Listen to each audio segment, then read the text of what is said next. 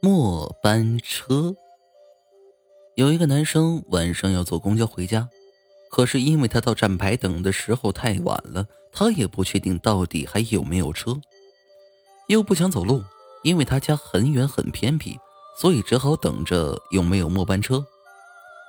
等啊等啊，他觉得应该没有车的时候，忽然看见远处有辆公车出现了，他很兴奋的去拦车。一上车，他发现这班车很怪。照理说，最后一班车人应该不多，因为路线偏远。但是这台车却坐满了人，只有一个空位，而且车上静悄悄的，没有半个人说话。他觉得有点诡异，可是依旧走向了那唯一的空座，坐了下来。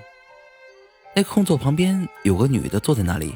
等他一坐下，那女的就悄声的对他说：“你不该坐这班车的。”他觉得很奇怪，那女的就继续说：“这班车不是给活人坐的，你一上车，他们就抓你去当替死鬼了。”他很害怕，可是又不知道该怎么办才好。结果那女的就对他说：“没关系，我可以帮你逃出去。”于是他就拉着他从窗户上跳了下去。等他们跳出去的时候，他还听见车里的人大喊大叫的，竟然让他跑了。